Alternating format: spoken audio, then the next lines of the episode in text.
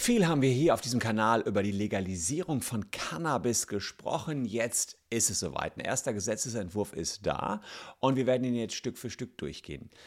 Ich werde euch auch zeigen, warum Cannabiskonsum auch in Zukunft für Autofahrer problematisch bleiben wird, warum das alleinige Rauchen im Auto jetzt zufällig auch noch mitgeregelt wird und ihr in gewissen Situationen nicht mehr im Auto rauchen dürft und dass es wahrscheinlich schon Ende diesen Jahres losgeht und ihr dann legal in Deutschland kiffen dürft. Also bleibt dran.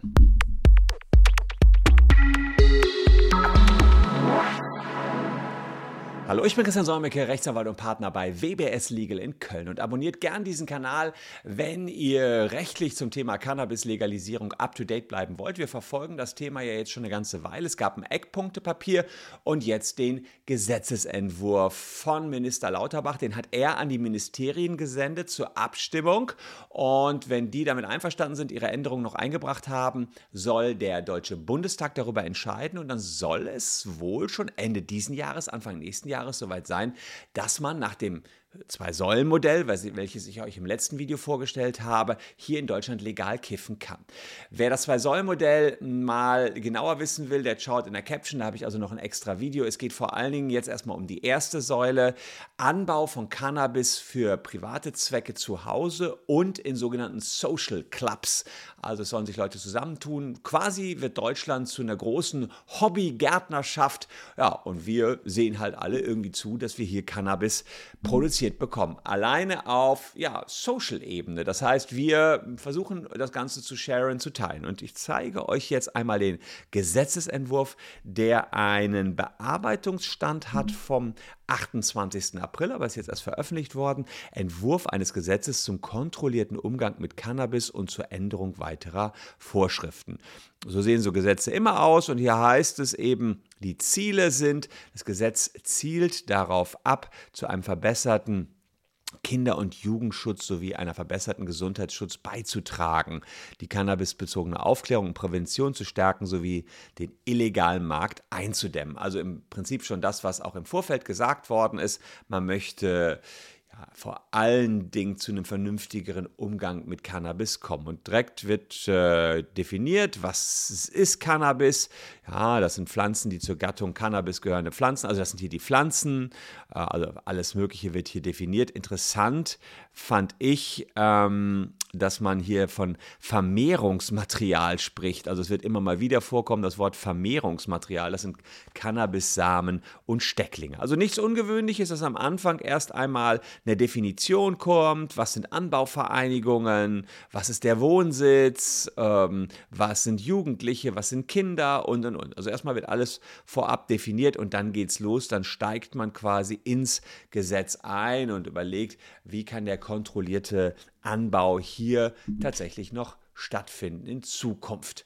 Also Fakt ist jedenfalls, ähm, das was schon im Eckpunktepapier drin war, ganz kurz, ähm, ist erstmal auch ins Gesetz gekommen. 25 äh, Gramm pro Tag kann in den Social Clubs abgegeben werden, 50 Gramm pro Monat zum Eigenkonsum. Daran hat sich erstmal nichts geändert. An Heranwachsende. Ähm, Heranwachsende sind 18 bis 21 Jahre, dürfen allerdings nur 30 Gramm pro Monat abgegeben werden. Und da ist der THC-Gehalt auf 10 Prozent beschränkt. Also da weiß man ja, dass unter 21, 22 Cannabis schwere, ich meine, Hirnschäden verursachen kann. Äh, jedenfalls ähm, unter einer gewissen Altersgrenze Cannabis wirklich auch ähm, problematisch ist und darauf nimmt der Gesetzgeber jetzt Bezug und sagt, okay, für diese Gruppe müssen wir eine Beschränkung einziehen und da gibt es eben 10 Gramm. Außerdem wird gesagt, es darf nicht vermischt werden mit Alkohol, Tabak, Lebensmittel oder Aromen. Das heißt, Vermutlich dürfen fertig gedrehte Joints nicht abgegeben werden. Ich weiß, dass ich in meiner Jugend mal in Holland war auf dem Dynamo Festival, also ein Heavy Metal Konzert, und da haben die wirklich für 5 D-Mark, ja, ich bin schon älteres Semester, fertig gedrehte Joints am Eingang verkauft. Das dürfte nach dieser Regelung jedenfalls nicht drin sein. Was auch noch interessant ist, der Onlinehandel, der ist auch verboten worden. Das war ja noch eine ganze Ecke umstritten.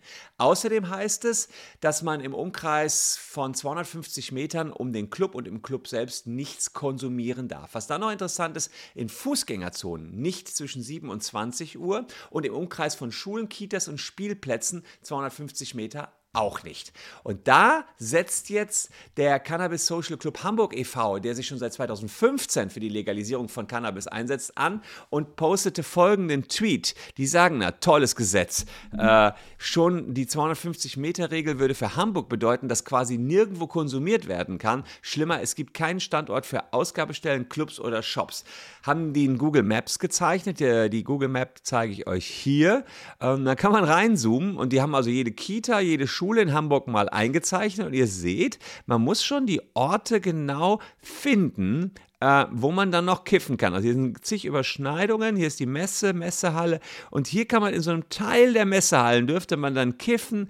Hier mh, hm, könnte man äh, im Park äh, Planten und Blumen, könnte man eventuell da, hier in diesem Bereich im Rosengarten ginge es, aber geht man hier ähm, zu diesem See hin, geht schon wieder nicht. Also ihr ahnt schon, äh, äh, das ist jetzt ein bisschen krude, wenn man sagt, 250 Meter um Kitas, Schulen und Spielplätze darf nicht gekifft werden, dann sieht es beispielsweise jetzt in Hamburg eng aus. Hier bei uns in Köln dürfte das ehrlicherweise nicht anders aussehen. Das ist schon eine gewisse Skurrilität, muss ich sagen, die sich da abspielt. Muss man gucken, ob das auch so im Gesetz drin bleibt.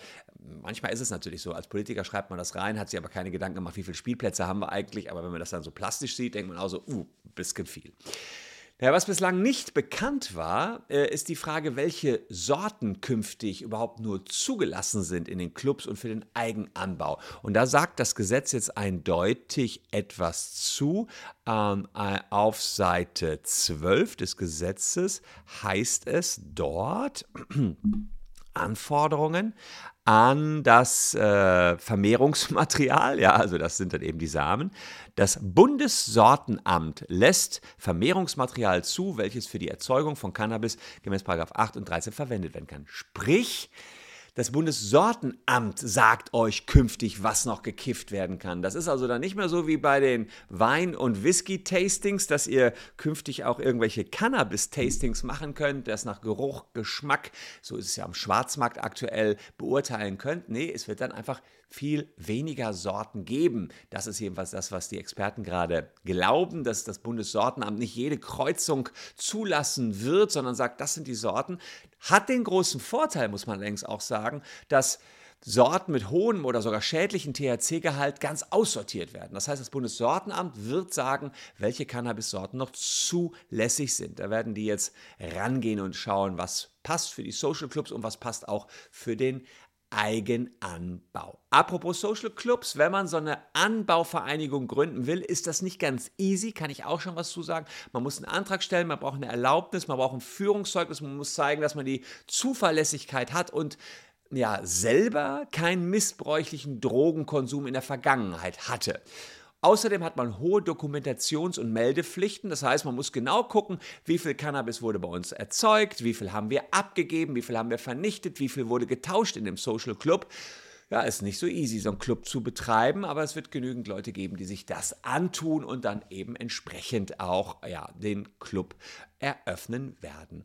Kurios finde ich die Sicherheitsmaßnahmen. Da geht es um einbruchsichere Türen, um Hoch, ja, um Zäune. Erinnert so ein bisschen an Hochsicherheitsgefängnis. Ja, also da hat man also im Gesetz auch wirklich hohe Standards gesetzt. Das Gesetz selbst ist 86 Seiten lang, also dicker Schinken. Ich präsentiere euch hier jetzt das Wichtigste, was ihr wissen müsst. Wichtig auch, die Behörden können diese Räumlichkeiten der Clubs betreten, können auch Autos betreten, können auch Autos durchsuchen und bei Gefahr in Verzug können die sogar außerhalb der Geschäftszeiten in die Clubs rein. Kommen wir zu einem spannenden Thema für euch, die vielleicht mit dem Club nicht so viel zu tun haben wollen, dem Eigenanbau. Das ist in Paragraph 8 geregelt. Personen ab 18 Jahren, die dürfen in ihrer Wohnung oder im Bereich ihres befriedeten Besitztums, also im Grundstück, die nicht gewerbliche Erzeugung von insgesamt drei weiblich blühenden Pflanzen pro Kalenderjahr zum Zwecke des Eigenkonsums von Cannabis äh, anbauen, also privater Eigenanbau. So, und ähm, da geht es eben darum, dass ihr allerdings nur Samen und Stecklinge nehmt, die zugelassen worden sind. ähm, und ihr auch aufpasst, dass eben Kinder damit nicht in Berührung kommen. Bei den Heranwachsenden müsst ihr äh, Stecklinge kaufen, die nicht mehr als 10% THC-Gehalt haben oder Samen eben entsprechend. Also da gewisse Vorkehrungen zu treffen für die, den Schutz der Kinder, eben auch echte Sicherheitsvorkehrungen. Außerdem sagt man auch, dass es keine Belästigung, hier privater, in Absatz 6 steht das drin, privater Eigenanbau darf keine unzumutbaren Belästigungen und Störungen für eine unmittelbare Nachbarschaft verursachen. Was das genau bedeutet, weiß man nicht. Das wird wahrscheinlich sich nach dem Bundesemissionsschutzgesetz dann richten. Ähm, verkaufen dürft ihr das Zeug auch nicht. Das ist auch wichtig. Was allerdings äh, sicherlich so sein wird, bei künftigen Grillpartys dürft ihr es abgeben. Es wird also da mehr als nur Würstchendampf in die Nasen der Nachbarn steigen. Also ihr dürft auf eurem Grundstück an eure Freunde zu Eigenkonsumzwecken das Zeug abgeben, aber bitteschön nicht verkaufen. Spannend sind noch die neuen Straftatbestände. Da sind also einige Streichungen aus dem Betäubungsmittelgesetz gekommen. Die sind aber dann ins Cannabisgesetz reingekommen. Also man hat aus dem Betäubungsmittelgesetz was rausgenommen, ins Cannabisgesetz dann reingenommen. Es gibt einen Grundtatbestand, den Paragraphen 41. Den möchte ich euch nicht vorenthalten. Ähm, das ist der Grundtatbestand mit Freistrafen bis zu drei Jahren. Wird bestraft, wer unerlaubt mehr als 25 Gramm Cannabis besitzt, unerlaubt mehr als drei drei weibliche Pflanzen anbaut. Also ähm, bislang war es fünf Jahre, die man bekommen könnte für den Besitz von Cannabis. Jetzt ist es auf drei Jahre reduziert worden. Also da schon mal eine deutliche Verbesserung. Wenn man allerdings damit dealt, gewerbsmäßig handelt, dann ist das ein besonders schwerer Fall. Der ist dann in 42 geregelt. Ähm, da soll man mindestens eine Freistrafe von drei Monaten bekommen und bis zu fünf Jahren. Da wird es also deutlich härter. Äh, interessant ist, dass wir auch Ordnungswidrigkeiten haben, die eben keine Straftaten sind. Da geht es darum, dass ihr das verschickt. Cannabis verschickt ist nur, nur eine Ordnungswidrigkeit, wenn ihr das an einem Freund verschickt beispielsweise. Ähm, wenn ihr das Ganze noch mischt mit Tabak und dann irgendwie weitergebt, ja, also in, in, in den Social Clubs. Ähm, wenn man Werbung für Cannabis macht, wenn man Kindern Zutritt zum Social Club gewährt, ja, also nur den Zutritt gewährt, nicht den Konsum ermöglicht. Das wäre eine Ordnungswidrigkeit. Das äh, reine Zutrittsgewähren, Konsum wäre dann eine Straftat wiederum. Ähm, Abstandsregel ist eine Ordnungswidrigkeit, wenn man die verletzt. Also ähm, wer da auf dem Spielplatz kifft, macht, äh, begeht eine Ordnungswidrigkeit. Und für solche Ordnungswidrigkeiten können entsprechend Bußgelder verhängt werden. Also eine ganze Menge Ordnungswidrigkeiten, die man hier sieht. Be Geldbuße bis zu 100.000 Euro. Klar, das ist jetzt erstmal der große Rahmen. Ihr kriegt nicht sofort 100.000 Euro Ordnungsbuße, nur weil ihr auf dem Spielplatz mal gekifft habt. Aber das ist der Rahmen, der hier aufgemacht worden ist. Also das äh, müsste man auch beachten. Interessant für alle, die jetzt laufende Strafverfahren haben, es soll eine Löschung von Einträgen aus dem Bundeszentralregister geben. Man kann ab Inkrafttreten des Gesetzes einen Antrag stellen, dass vorhergegangene Straftaten ähm, die jetzt nicht mehr strafbar wären, aus dem Bundeszentralregister gelöscht werden.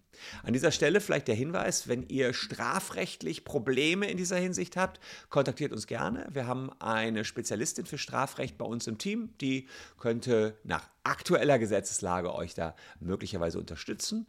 Unten in der Caption habt ihr unsere Kontaktmöglichkeiten sehr viel diskutiert. Und das muss ich an dieser Stelle einfach erwähnen, war das Problemfeld Straßenverkehr und die THC-Grenzwerte im Straßenverkehr. Man hatte gehofft, dass mit der Teillegalisierung von Cannabis auch eine Entkriminalisierung im Straßenverkehr erfolgt oder die Rechtslage jedenfalls besser geregelt wird. Jetzt hat man im Gesetzesentwurf dazu ähm, etwas geschrieben. Auf Seite 38 des Gesetzesentwurfs steht zum Thema Straßenverkehr folgendes. Ähm, es soll ins Straßenverkehrsgesetz 24b Teilnahme am Straßenverkehr unter Wirkung von Cannabis. Die Zulässigkeit des Führens von Kraftfahrzeugen auf öffentlichen Straßen unter der Wirkung des in der Anlage zu 24a genannten berauschenden Mittels Cannabis orientiert sich ausschließlich an den Erfordernissen der Straßenverkehrssicherheit. Und jetzt kommt's, das Bundesministerium für Digitales und Verkehr wird die Auswirkungen der kontrollierten Abgabe von Cannabis an Erwachsene zu nichtmedizinischen Zwecken auf die geltenden Grenzwerte im Straßenverkehr auf wissenschaftlicher Grundlage evaluieren. That's it, liebe Leute. Mit anderen Worten, es bleibt bei den aktuellen Werten und die sind sicherlich nicht so berauschend im wahrsten Sinne des Wortes, jedenfalls wenn es darum geht, im Straßenverkehr noch Auto fahren zu dürfen, denn man gilt mit äh, auch Tage nach dem Cannabiskonsum noch als fahruntüchtig und muss nach 24a Absatz 2 Straßenverkehrsgesetz mit einem Bußgeld von 500 Euro mit einem Fahrverbot, mit Punkten im Flensburg und im schlimmsten Fall mit dem Entzug der Fahrerlaubnis rechnen, wenn man mit THC im Blut erwischt wird. Tage nach dem Konsum. Das heißt, man muss jetzt künftig sehr mit vorausschauender mh, hm, Weitsicht kiffen und wissen, okay, das dauert eine ganze Ecke, bis das alles abgebaut ist in meinem Blut und dann darf ich erst wieder aufs Auto, dann erst darf ich wieder auf dem E-Scooter. Also, das ist so noch der größte Haken an der ganzen Geschichte. Ihr dürft zwar kiffen, aber dürft danach kein Auto mehr fahren. Sprich, damit ja, wahrscheinlich nur am Freitag, da, wenn ihr montags wieder fahren wollt. Anders wird es nicht funktionieren. Muss man deutlich so sagen. Das ist der große Haken an dem Gesetz, dass man eben fürs Autofahren jetzt keine unmittelbare Regelung getroffen hat. Man sagt jetzt hier, es soll evaluiert werden auf wissenschaftlicher Grundlage. Müssen wir gucken, was dabei rauskommt. Das kann aber noch was dauern. Also eher in Zukunft. Also das ist tatsächlich ein, Problem, äh, welches ich hier an dieser Stelle noch sehe. Außerdem äh, gab es ganz interessante Regelung, hat man so gar nicht äh, auf dem Schirm gehabt. Äh, Änderung des Bundesnichtrauchergesetzes hat man noch dabei. Jetzt ist sozusagen Fun Fact am Rande. Änderung des Bundesnichtrauchergesetzes. Nach dem Wort Rauchen werden die Wörter von Tabak- und Cannabisprodukten einschließlich der Benutzung von elektronischen Zigaretten und so eingefügt. Und jetzt hier äh, heißt es in Artikel 6 äh, Absatz 2 das im Bundesnichtrauchergesetz eingefügt wird. In geschlossenen Fahrzeugen in Anwesenheit von Minderjährigen oder Schwangeren darf nicht mehr geraucht werden. Also auch da eine Neuerung, wenn man eine Schwangere neben sich sitzen hat oder Minderjährige neben sich sitzen hat, also unter 18-Jährige, darf künftig in Autos nicht mehr geraucht werden. Also ein bisschen eine überraschende ähm, Regelung, die da reingekommen ist. Das ist der Entwurf, noch nicht die Endfassung. Jetzt geht es in die Ministerien, die müssen sich abstimmen. Aber gebt schon mal euer Feedback dazu. Findet es gut? Findet es schlecht? Findet ihr gut, dass die Regierung das jetzt überhaupt vorangetrieben hat? Ist ja immerhin etwas. Ich bin sehr auf eure Meinung interessiert. Postet es unten in die Comments. Das äh, war jetzt eine ausführlichere Darstellung der 84 Seiten. Man kann noch mehr ins Detail gehen, da müsste ich mir eine ganze Stunde Zeit hier mal nehmen. Das werde ich auch tun, wenn der Ministerienentwurf da ist. Das heißt, ich möchte jetzt mal gucken, was die Ministerien dazu sagen. Das Ganze wird ja nochmal angepasst, aber die Eckpfeiler, die wollte ich euch nicht vorenthalten, weil ich das ganze Thema ja schon einige Zeit hier verfolge. Wenn ihr es auch weiter mitverfolgen wollt, lohnt sich ein Abo hier auf jeden Fall. Ich danke euch für eure Aufmerksamkeit. Hier noch zwei Videos, die euch ebenfalls interessieren könnten. Wir sehen uns jedenfalls morgen an gleicher Stelle schon wieder. Bleibt gesund. Ja, wir ähm, werden das Thema gemeinsam weiter beobachten. Tschüss und bis dahin.